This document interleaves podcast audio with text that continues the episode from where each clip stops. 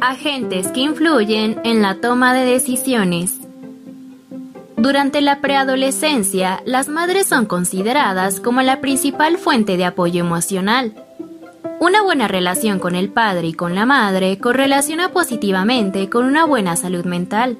El apoyo parental correlaciona negativamente con la realización de conductas de riesgo nocivas para la salud.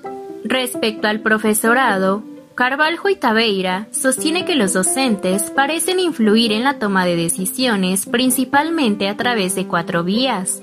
La asignatura que enseñan, la colaboración en actividades de educación de la carrera, la relación que mantiene con el alumnado y la relación con otros educadores. En cuanto a la influencia docente, se puede decir que la intervención y el apoyo desde el ámbito educativo se hacen imprescindibles.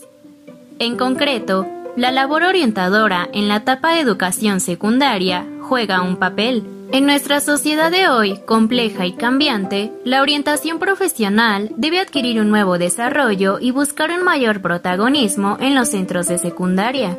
La madurez vocacional se define como el grado en que una persona adopta una decisión basada en el conocimiento de sus alternativas académicas y profesionales, previo análisis de sus valores, metas, intereses, habilidades y condicionantes personales y sociales. Si hemos hablado de factores personales que influyen en la toma de decisiones de los adolescentes, no podemos obviar los factores de tipo contextual que también adquieren un importante papel, principalmente el relacionado con el sistema de relaciones y grupo de iguales.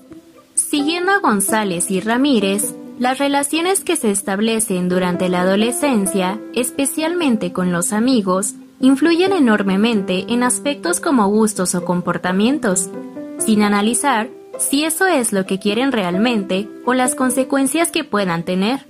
Esto puede llevar a los jóvenes a tomar decisiones erróneas con respecto a su carrera o trabajo, o incluso a llevar a cabo conductas perjudiciales para su salud, dejándose llevar por el momento y no analizando bien los aspectos de una situación.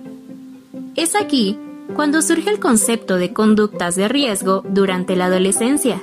Donde no hay decisiones, no hay vida. John Dewey